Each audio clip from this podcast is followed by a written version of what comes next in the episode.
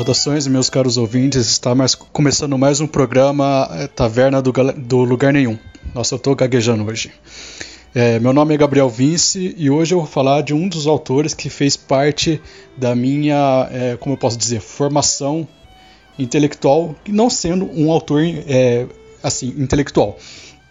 Que eu vou falar um pouco sobre Isaac Asimov, especialmente o seu livro A Fundação, que é o seu livro mais famoso. É, o Isaac Asimov ele foi muito presente na minha, na minha vida, especialmente quando eu era ateu é, e na, na pré-adolescência. Né?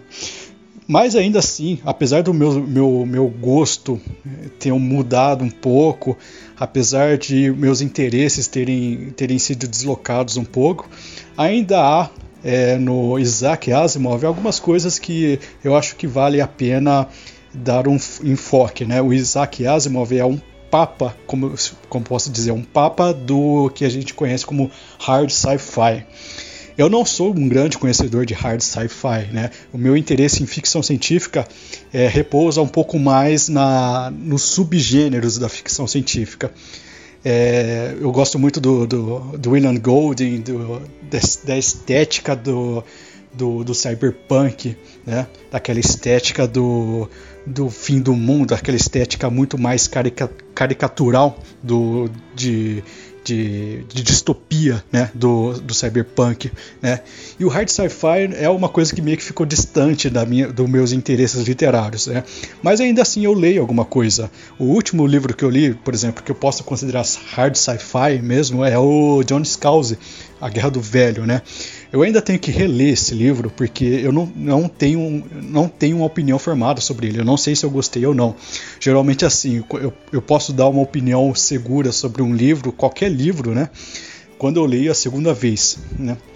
E eu não sei se eu gostei muito do, da Guerra do Velho, mas ele está aqui. É, qualquer dia eu pego para reler e talvez eu faça um podcast sobre ele. Também como eu faço, porque eu, posso fazer um podcast sobre subgêneros né, da ficção científica que me interessam mais, como cyberpunk, raypunk, atom punk, né, e, enfim, esses punks todos, né. E o, como eu falei, né, o, eu vou falar sobre o, o Isaac Asimov e vou dar um parecer sobre a fundação, resgatando uma das coisas que eu tinha escrito né, no meu Medium. Né? Para quem não sabe, eu escrevo também no Medium, mas eu queria resgatar isso e compartilhar com vocês a minha visão né, sobre esse, essa grande obra, né, é, fundação do Isaac Asimov. Então vamos lá.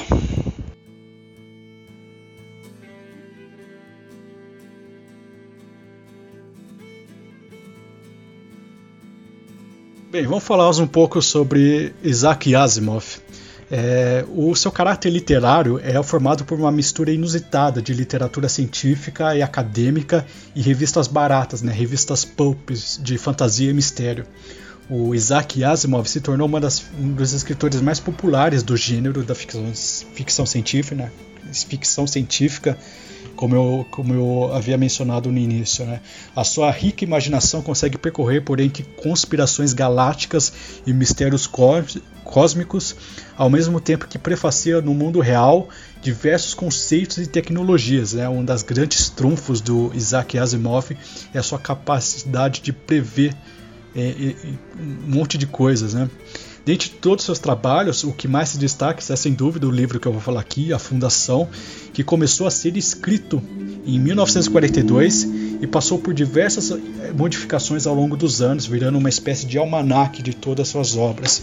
Talvez seja uma das coisas que eu menos gosto no Asimov, é só, é, além do, da obsessão com, com hard sci-fi, é, é, ao longo das edições do, da Fundação, ele foi é, corrigindo alguns conceitos que ele tinha, alguns conceitos científicos que ele tinha, que ele tinha colocado no livro, porque ele é muito preocupado com a, a curidade científica do que ele escreve, né?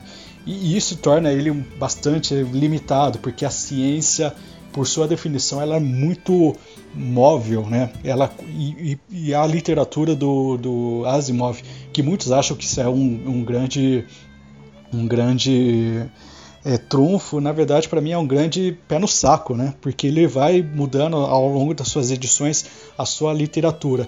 E por que eu falei almanac de todas as suas obras? O Asimov, ao longo dos anos, teve uma ideia muito, na minha, na minha opinião, uma ideia meio tosca, né? De pegar todos, tudo que ele escreveu, todos os seus livros, e juntá-los no universo que ocorre, né? A, a, grande, o grande épico, a fundação. Muitos acham, acham isso interessante, eu acho um pé no saco, né? Eu acho que os livros do Asimov funcionam muito melhor do, separados do que se pensar neles num grande universo compartilhado. É uma coisa meio boba, uma coisa meio Marvel, sei lá. Mas, enfim, enfim, é a decisão do autor, quem sou eu para falar o contrário, né? Tem outras coisas do Asimov que compensam isso, né? Uh, o enredo de. Eu vou falar um pouco agora da fundação, né, propriamente da história. O enredo ele se desenrola primariamente no Império Galáctico, que é uma espécie de Roma exalando poder de aspecto solar. Asimov ele faz muito paralelos com a história. Né? O, ele tem é, o, a fundação é baseada num livro de história que eu não lembro agora, não, não, não me preparei para pesquisar, mas é baseado no livro de história e o Império Galáctico é claramente Roma. Né? Harry Seldon é o primeiro protagonista dessa história. E por que eu falo primeiro protagonista? Porque ao longo do, do, do livro Fundação, você vai vendo que a, o romance vai, vai dando saltos geracionais. Né? E cada época tem o seu protagonista. O primeiro deles, né, o Harry Seldon, ele é o criador de uma ciência chamada psicohistória, que é uma e, e, ele é uma espécie de profeta, né, no melhor estilo veterotestamentário. E ele prevê através dessa psicohistória a ruína do a ruína do império que estava no seu auge, né? Seguindo de um longo interstício de, interstício de barbárie até a reconstrução da Segunda Ordem Imperial. Vou falar um pouco sobre o conceito da psicohistória, que é muito interessante. É, eu tinha preparado aqui. É, o, o, livro apresenta o futuro, o, a psicohistória. É, a gente vamos primeiro é, colocar, é, tentar colocar vocês no, no ambiente que, que acontece a fundação. Nós estamos num estágio. O livro apresenta a humanidade num futuro bem distante nós estamos num estágio em que podemos abundantemente que populamos né, abundantemente todo o universo conhecido, a, a, nossa visão espacial já foi completamente reconfigurada, os planetas já são equivalentes a províncias, estamos tão distantes da nossa origem que nem sabemos o certo qual é. Né? É interessante no livro que ele fala que arqueólogos dizem que vivemos que viemos originalmente do terceiro planeta de um sistema planetário com uma estrela insignificante conhecida primitivamente como Sol. Né? Mas há controvérsias, é muito, muito interessante. E, e nesse cenário, o acúmulo de história, pessoas, se tornou tão imenso que já é possível fazer previsões políticas, econômicas e culturais, algo que primitivamente era domínio né, das ciências humanas, apenas com previsões estatístico-matemáticas. É? E, e é isso que fundamenta a psicohistória. Né? A psicohistória é uma matéria é, um, é uma matéria que se anuncia capaz de prever com exatidão os desdobramentos históricos longínquos, baseando-se numa mistura de ciência social, psicologia das massas em níveis planetários, usando conceitos que discutimos muito hoje em dia, né? por exemplo, ciências de dados, né? big data matemática avançada, especialmente estatística, né, que tem uma relação íntima com, né, com Big Data, e economia. E é uma matéria com força prognóstica colossal, que mistura né, ciências humanas exatas e desvela o, o que eu falei, o, o título né, desse podcast, o sentido da história, equacionando retrospecti retrospectivamente o comportamento de um número incalculável de pessoas ao longo de incalculáveis anos. E essa ciência, que se desenvolveu através de uma longa experiência de análise de diversos estímulos sociais, econômicos, religiosos e filosóficos dentro de diversas sociedades, dentro né, de diversas sociedades, reivindica uma percepção de padrões e tendências históricas num volume completamente matematizável. O que isso significa? Que é passível de fórmulas e equações. Imagina só que o futuro da humanidade é possível prever crises políticas, crises econômicas, é, crises filosóficas até, vamos dizer assim, através de equações matemáticas. O, e o, o, que, o que fundamenta isso aí, que está presente na, no livro, pelo menos nos primeiros livros, é uma relação ambígua entre massas e indivíduos.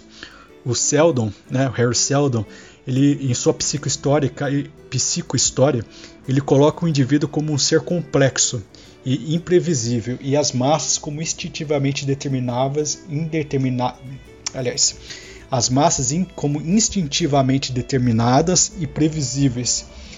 No entanto, apesar do indivíduo ser mais complexo que as massas, é o movimento das massas que, que movimenta a história. O indivíduo que age consciente é apenas uma variável insólita e impotente dentro do sistema da qual ele não tem um controle.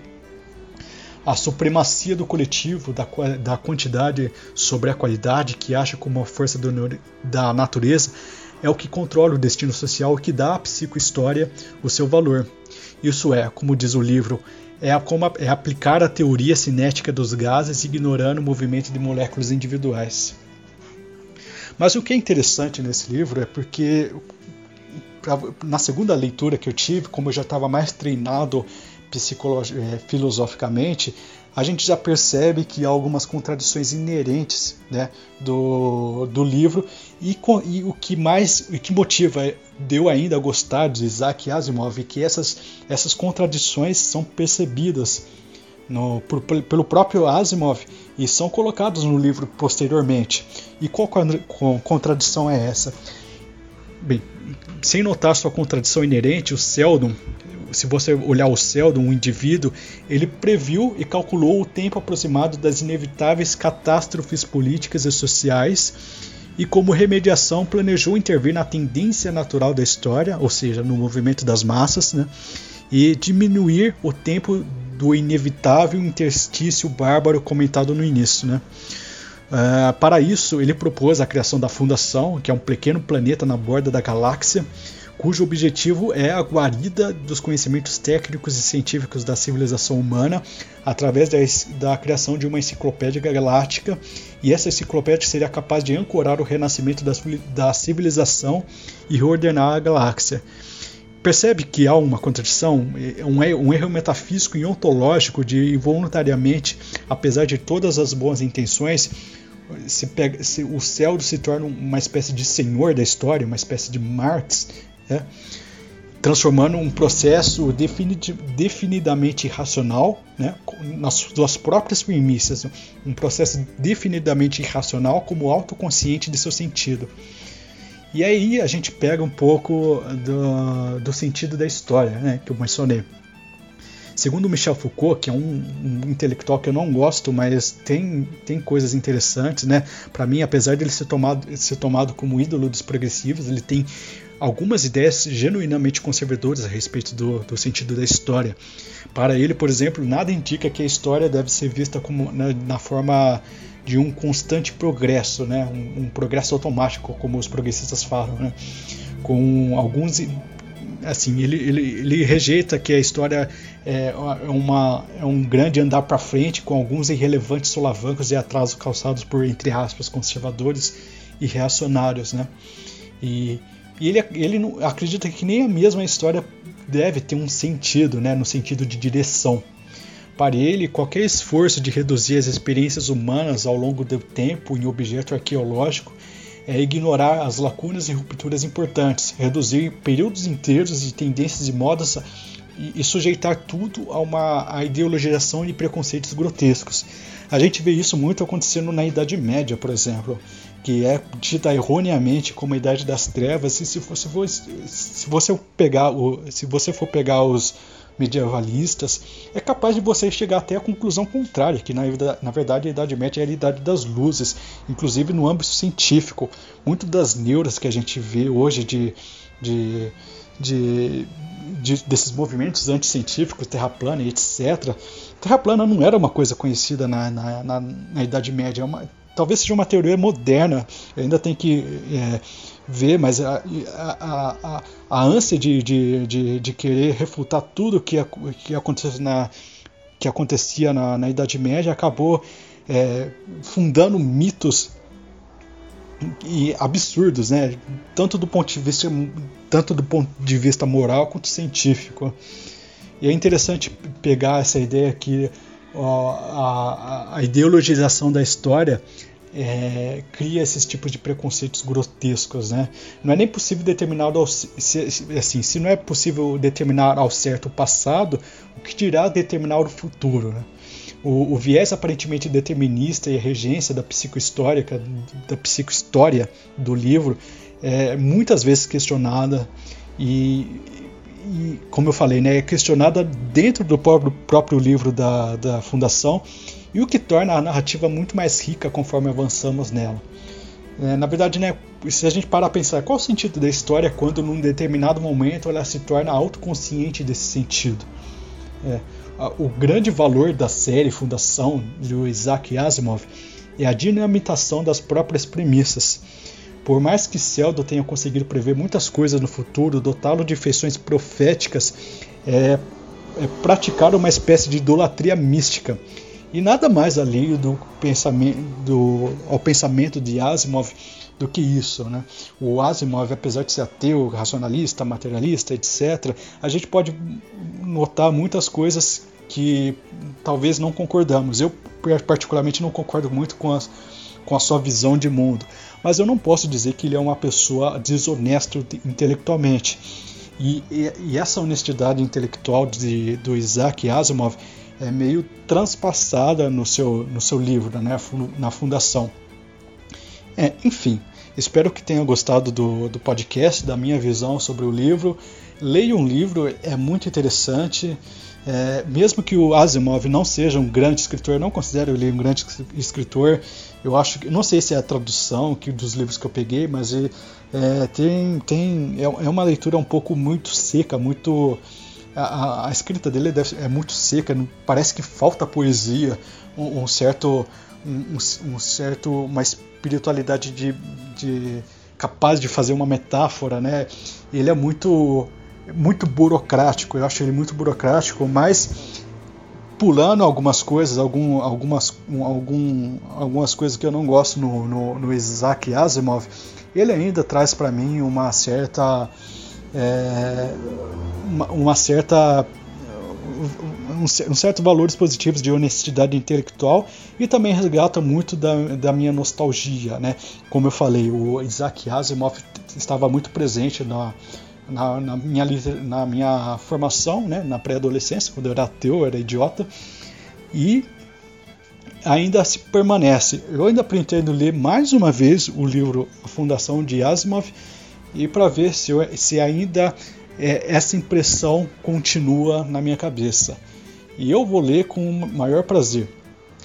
E espero que vocês leiam também e espero que vocês estejam aqui no próximo episódio da, da Fundação do Lugar Nenhum. Olha, estou ficando maluco.